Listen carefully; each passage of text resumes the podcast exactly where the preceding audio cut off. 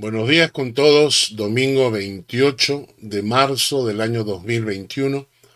Ya se nos fue la, la, cuarta parte del año, el primer trimestre, y a pesar de que estamos en pandemia, en cuarentena, y no podemos reunirnos como quisiéramos, la palabra de Dios no está presa. La palabra de Dios sigue llegando a sus hogares a través de los medios que Dios ha puesto en nuestras manos. Así que damos gracias a Dios por esa bendición. El día de hoy vamos a hacer un estudio del Salmo 44. Pero antes de eso, yo quiero compartir con ustedes que si uno hace un análisis geopolítico en el mundo, descubre que hay naciones que desde su inicio fundamentaron su constitución y sus principios en el respeto y honra de Dios. Una de esas naciones Suiza. Quiero compartir con ustedes cómo empieza la constitución suiza, diciendo, en nombre del Dios omnipotente. El pueblo suizo y los cantones, conscientes de su responsabilidad frente a la creación, aspirando a renovar la confederación, etcétera, etcétera. La constitución suiza empieza en el nombre del Dios omnipotente, consciente de su responsabilidad frente a la creación de Dios. Si las naciones entendieran, si todas las naciones entendieran la bendición que cae sobre ellas cuando sus gobernantes y el pueblo son temerosos y respetuosos de Dios. Voy a repetir, si las naciones y los pueblos entendieran la bendición que cae sobre ellos cuando somos respetuosos y temerosos de las leyes de Dios. Hay algunos textos bíblicos que quiero compartir con ustedes. Deuteronomio 5:29. ¿Quién diera que tuviesen tal corazón que me temiesen y guardasen todos los días todos mis mandamientos para que a ellos y a sus hijos les fuese bien para siempre. Esto es lo que dice la palabra de Dios. Si, tuviéramos ese temor y ese respeto, para guardar la enseñanza bíblica, nos iría bien a nosotros y a nuestras siguientes generaciones. Otro texto que siempre recuerdo es Deuteronomio 28, porque ese es un pasaje que deberíamos tenerlos en algún cuadro en la casa para recordar. Dice Deuteronomio 28 desde el versículo 1 hasta el versículo 10. Acontecerá que si oyeres atentamente la voz de Jehová tu Dios, para guardar y poner por obra todos sus mandamientos que yo te prescribo hoy, también Jehová tu Dios te exaltará sobre todas las naciones de la tierra. Y vendrán sobre ti esas bendiciones, y te alcanzarán si oyeres la voz de Jehová tu Dios, bendito serás tú en la ciudad y bendito tú en el campo. Bendito el fruto de tu vientre, el fruto de tu tierra, el fruto de tus bestias, la cría de tus vacas y los rebaños de tus ovejas. Benditas serán tu canasta y tu arteza de amasar. Bendito serás en tu entrar y bendito en tu salir. Jehová derrotará a tus enemigos que se levantaren contra ti. Por un camino saldrán contra ti, y por siete caminos huirán de delante de ti.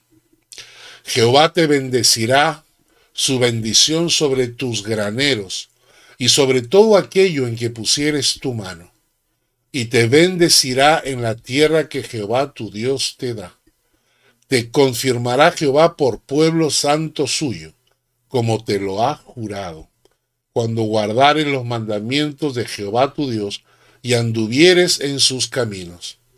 Y verán todos los pueblos de la tierra que el nombre de Jehová es invocado sobre ti y te temerán. Esto es lo que dice la palabra de Dios. Y naturalmente todas estas bendiciones sobre una nación recaen cuando sus gobernantes son gobernantes que temen a la palabra de Dios. Segunda de Samuel, capítulo 23, versículos 3 y 4 nos dice, el Dios de Israel ha dicho, me habló la roca de Israel. ¿Habrá un justo que gobierne entre los hombres, que gobierne en el temor de Dios? Será como la luz de la mañana, como el resplandor del sol en una mañana sin nubes, como la lluvia que hace brotar la hierba de la tierra. Qué precioso. Si los gobernantes aprendieran a gobernar en el temor de Dios.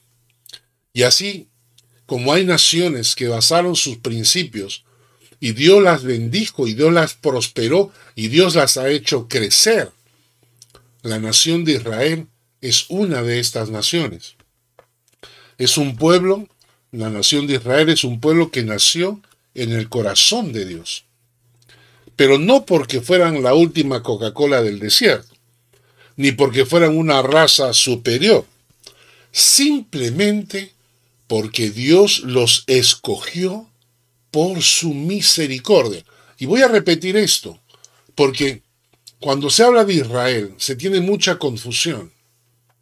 Yo no soy judío, yo no tengo que cumplir las leyes judías porque yo no nací bajo la ley hebrea, ni pertenezco al pueblo hebreo. Pero ellos como nación, ellos como nación nacieron en el corazón de Dios. Y nos nacieron cuando no existían todavía. O sea, no es que, ellos pueden decir que ellos son una, ración, una, raza más pura o son una nación eh, escogida porque eran muy buenos. No, ellos fueron escogidos desde el corazón de Dios antes de ser nación. Miren lo que dice el texto de Deuteronomio. Capítulo 6, capítulo 7, versículos 6 al 11. Porque tú eres pueblo santo para Jehová tu Dios. Jehová tu Dios te ha escogido para hacerle un pueblo especial, más que todos los pueblos que están sobre la tierra. No por ser vosotros más que todos los pueblos os ha querido Jehová y os ha escogido. Pues vosotros erais el más insignificante de todos los pueblos. Sino por cuanto Jehová os amó y quiso guardar el juramento que juró a vuestros padres. Está hablando del juramento que le hizo Abraham. Y por eso es, dice, Jehová os amó y quiso guardar el juramento que juró a vuestros padres, os ha sacado Jehová con mano poderosa y os ha rescatado de servidumbre de la mano de Faraón, rey de Egipto. ¿Mm? Entonces, no es que la nación de Israel haya sido una nación muy, elevada, más pura que el resto, no. Dios tuvo misericordia de ellos. Dios tuvo misericordia de ellos y entonces los escogió desde antes que ellos fueran formados.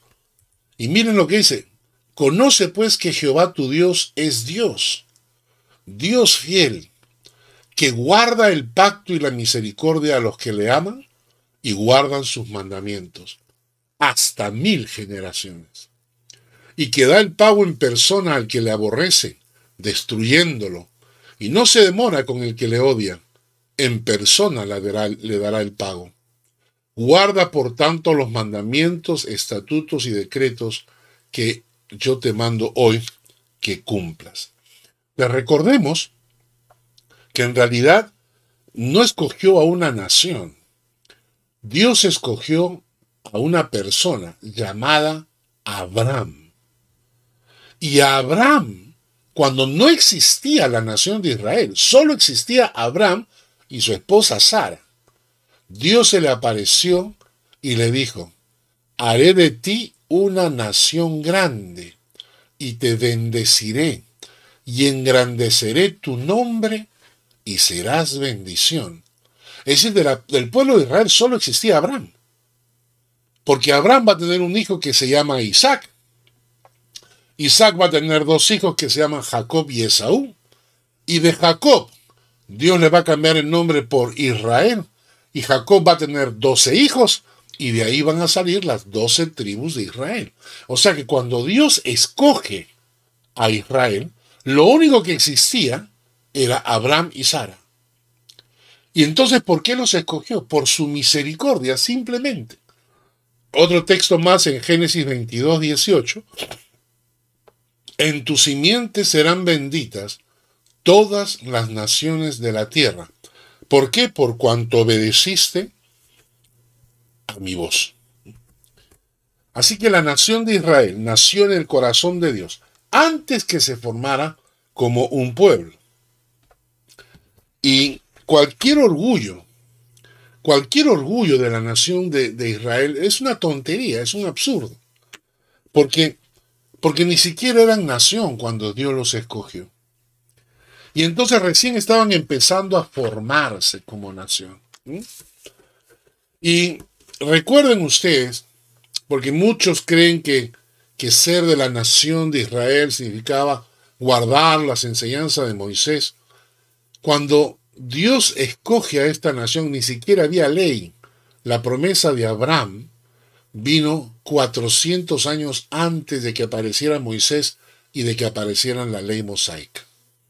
Entonces, a Jacob Dios le prometió también, cuando, cuando ya Jacob, que se convierte en Israel, eh, hay, una, hay una, una pregunta, van a descender a Egipto porque hay una hambruna una terrible hambruna en la, en, la, época.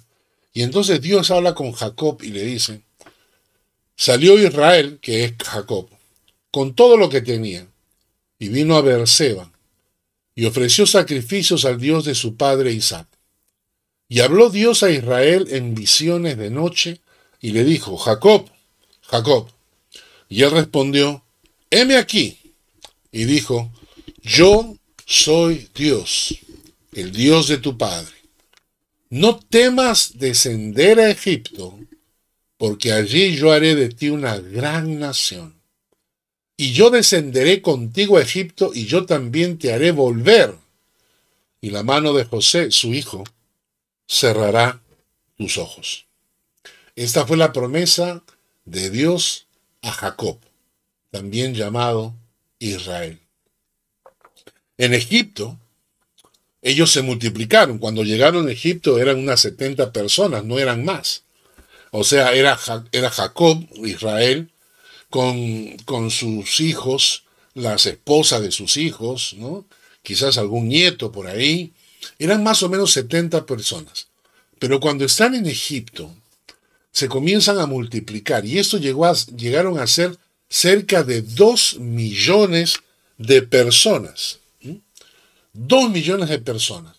Y cuando el pueblo egipcio, el faraón, se da cuenta que Israel es demasiado grande y poderoso, entonces decide eh, apretarlo, decide esclavizarlo, decide aprovecharse de ellos y comienza una esclavitud en Egipto.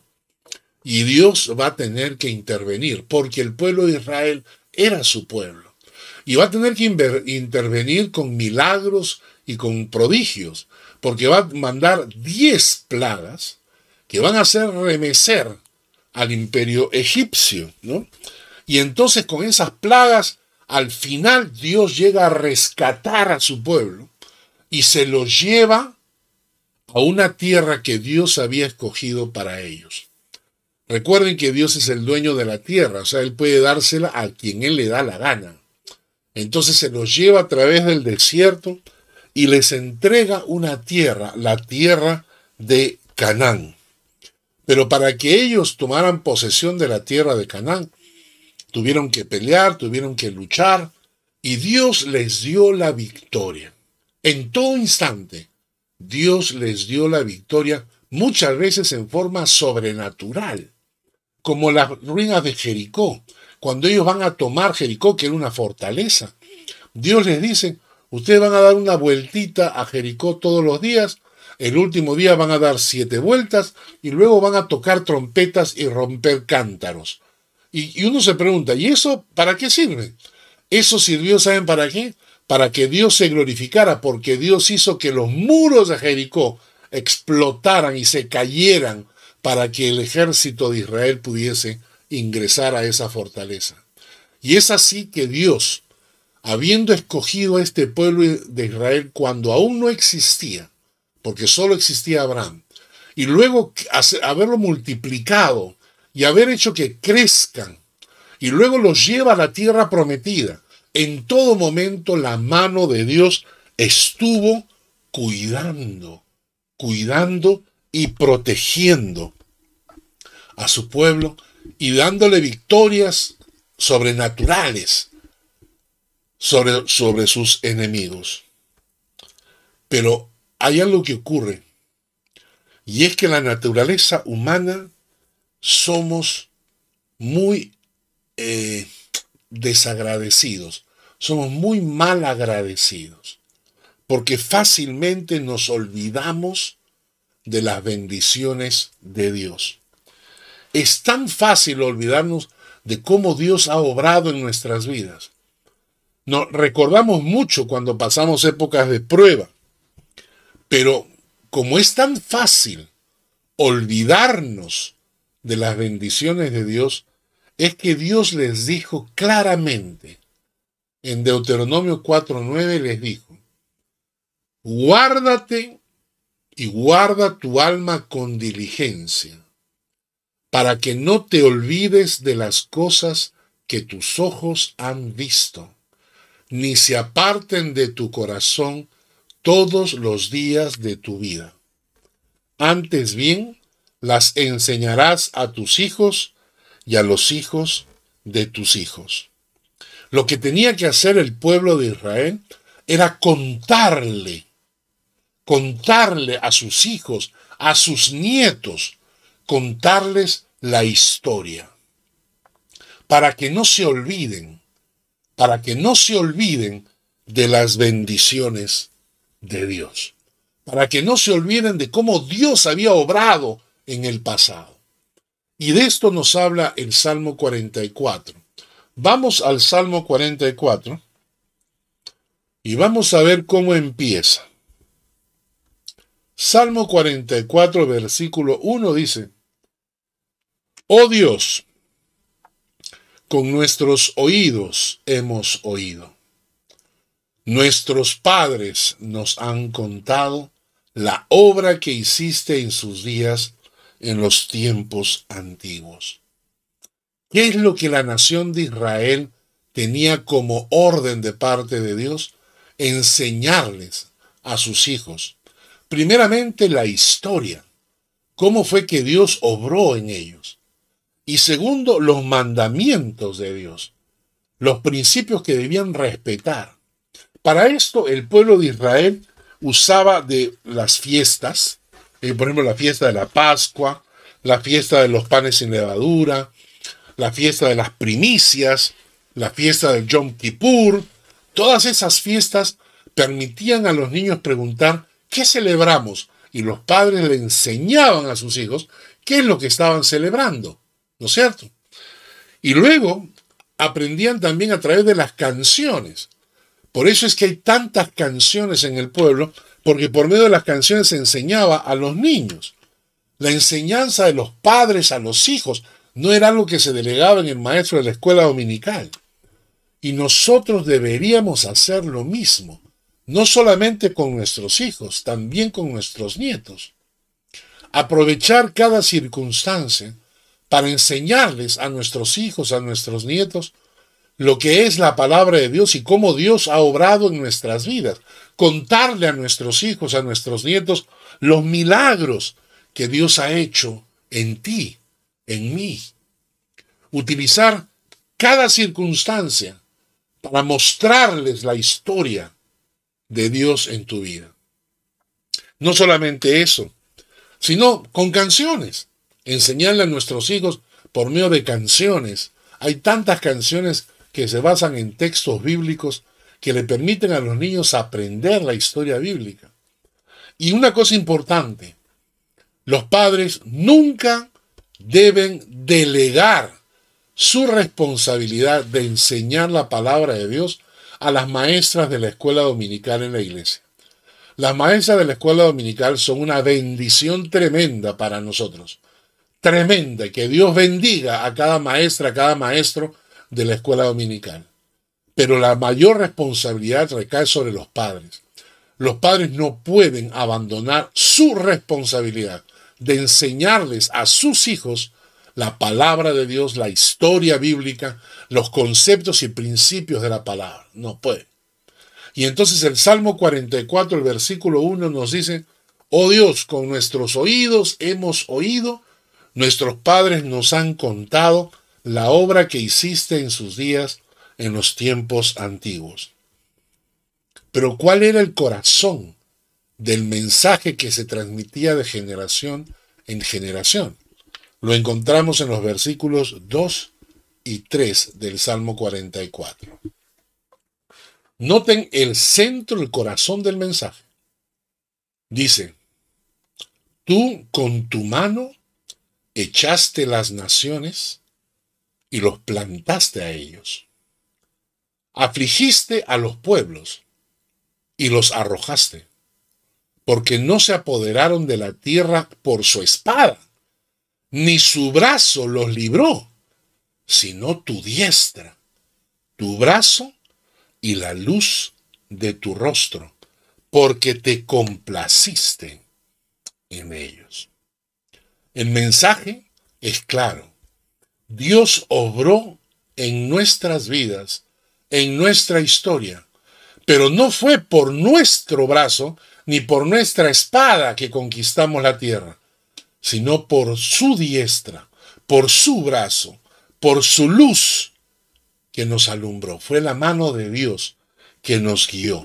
Hay un texto que a mí me, encanta, que está en Proverbios 21, 31.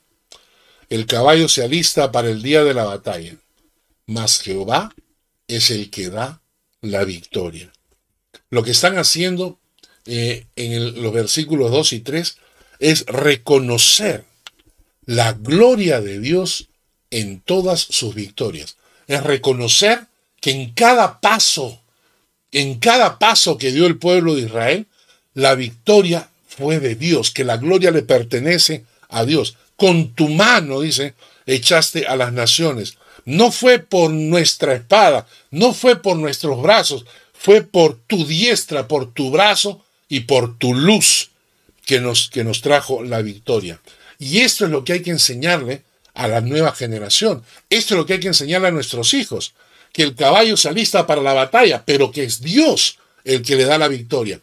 Tenemos que enseñar a nuestros hijos a darle la gloria a Dios y a entender que es Dios, es Dios el que está bendiciendo, acompañando a su pueblo y que merece recibir toda la gloria y la, y la honra. Y esto es, un, esto es importante porque hay un tremendo peligro en la naturaleza humana. La naturaleza humana tiene una característica muy fea y es olvidarse fácilmente el poder de Dios en nuestras vidas. Es como cuando alguien, por ejemplo, alguien me pide, me dice, pastor, ¿pueden orar por mí porque me han encontrado una enfermedad? Ah, muy bien, vamos a orar por ti. Y Dios lo sana. Entonces yo le pregunto y le digo, ¿y qué tal? ¿Dios te sanó? Y él contesta, bueno, no, yo creo que los médicos se habían equivocado en el diagnóstico. No, yo creo que la medicina fue la que me ayudó. No, yo creo que fueron los médicos los que me ayudaron. Pero ¿cómo? Me pediste oración para que Dios obrara en tu vida y cuando te sanas, no reconoces la gloria de Dios. Ese es un problema. Hay mucha gente que Dios ha bendecido y después de ser bendecidos se olvidaron que fue por bendición de Dios a donde llegaron. Hay un texto que hay que repetirlo de vez en cuando. Está en Deuteronomio capítulo 8, versículos 11 al 18. Dice el texto, cuídate de no olvidarte de Jehová tu Dios, para cumplir sus mandamientos, sus decretos y sus estatutos que yo te ordeno hoy. No suceda que comas y te sacies y edifiques buenas casas en que hable, en que habites.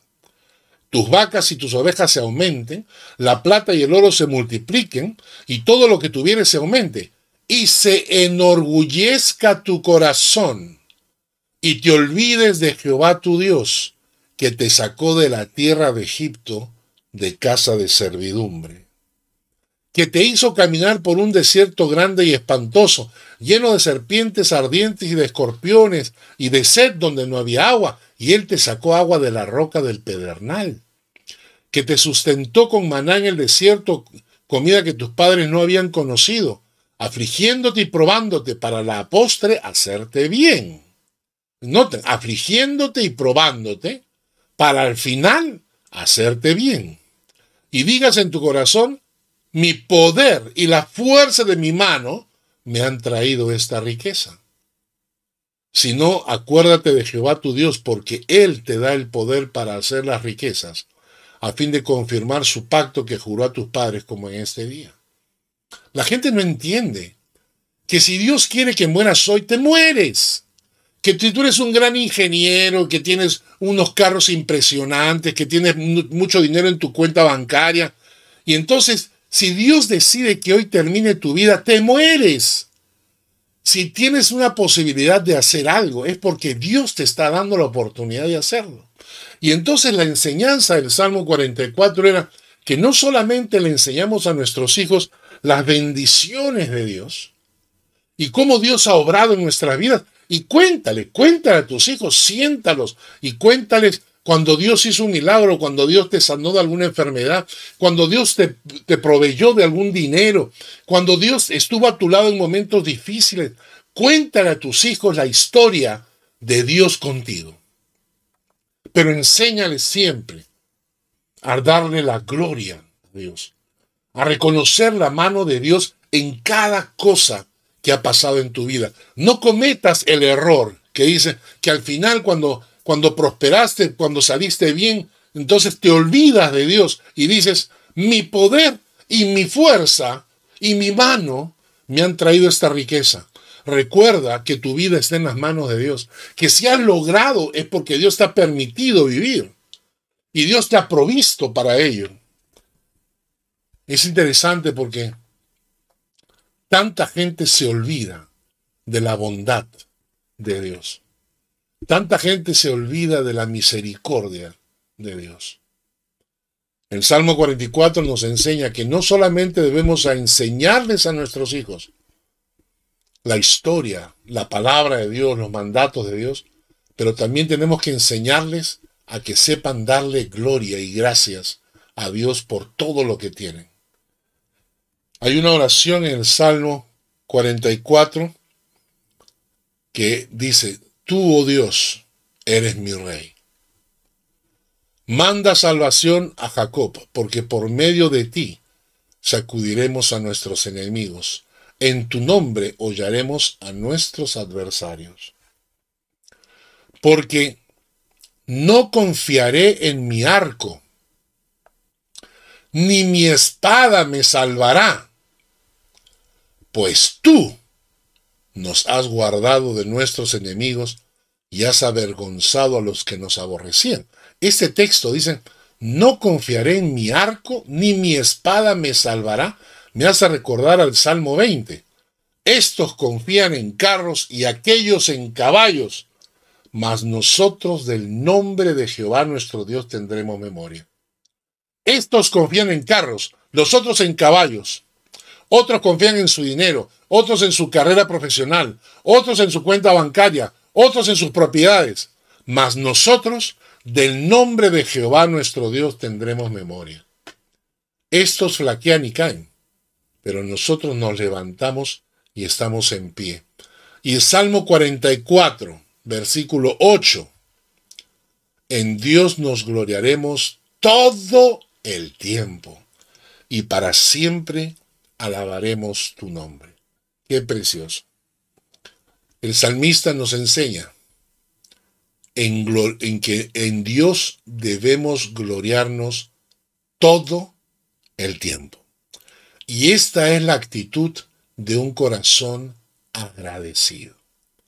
Esta es la actitud de un corazón que sabe darle a Dios la gloria y la honra. En Dios nos gloriaremos todo el tiempo y para siempre alabaremos su nombre. Precioso, precioso.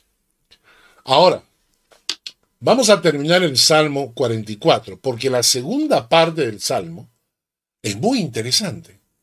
La primera parte, vamos a repetir, la primera parte, la idea es que debemos enseñarles a nuestros hijos y a nuestros nietos la historia bíblica, la palabra de Dios, los principios bíblicos, pero sobre todo debemos enseñarles a reconocer la mano de Dios obrando en nuestras vidas y que le corresponde toda la gloria, todo el agradecimiento, todo el reconocimiento que merece el Señor.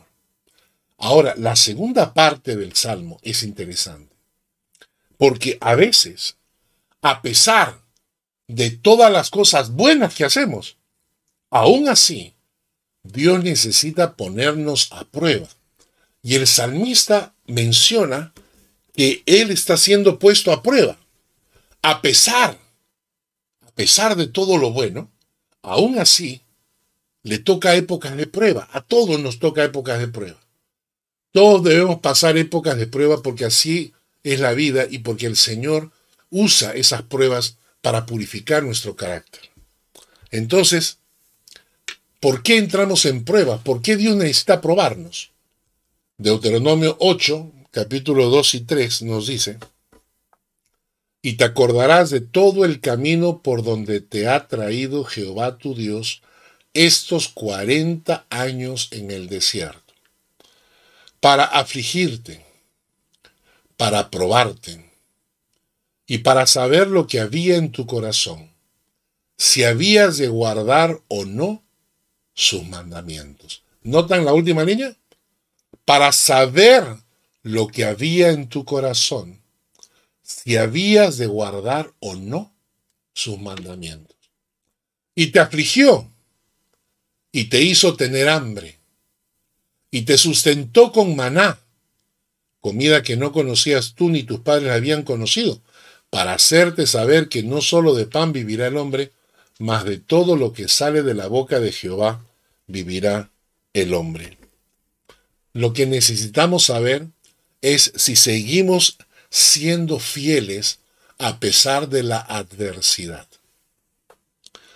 En nuestras iglesias, en todas las iglesias donde he estado desde joven, es interesante porque siempre he conocido personas que te juran fidelidad, compromiso, que te juran eh, amor por la iglesia, hasta que viene una época difícil. Y cuando hay una época difícil, Ahí se nota la fidelidad. No se nota en la época buena. Ahora mismo nosotros que estamos pasando por este tiempo de cuarentena, tenemos la iglesia y hay gente de la iglesia que se está saliendo de la iglesia porque tiene, pues ellos quieren reunirse y poner en riesgo a todos los demás, etc. Y entonces se están alejando de la iglesia. Su fidelidad por la iglesia está desapareciendo en estos tiempos su fidelidad a los estudios, su fidelidad a la palabra de Dios, porque con, las pruebas se ve tu corazón. Por eso dice, para probarte, para saber lo que había en tu corazón, si habías de guardar o no sus mandamientos. Son las pruebas lo que ponen eh, en, en cuestión, en pregunta, tu fidelidad. Igual que en el matrimonio. Son las pruebas las que ven tu fidelidad. Son las pruebas las que muestran si tu corazón es fiel o no es fiel. Y entonces, miren lo que pasa en el, en el Salmo. Cuando el salmista, que, que ha estado dándole gloria a Dios, ahora se enfrenta a las pruebas. Dice, nos has desechado, nos has hecho avergonzar, no sales con nuestros ejércitos, nos hiciste retroceder delante del enemigo y nos saquean para sí los que nos aborrecen.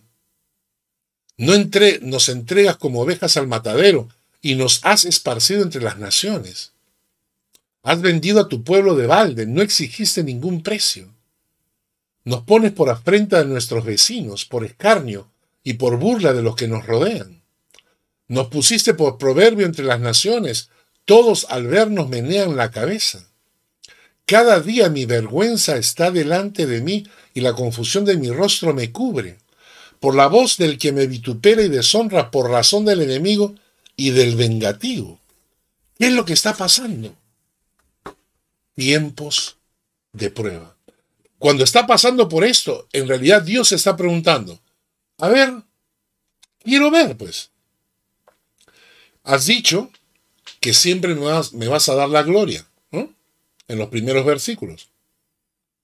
Has dicho que en medio de todas las dificultades reconoces la mano de Dios obrando. Lo has dicho.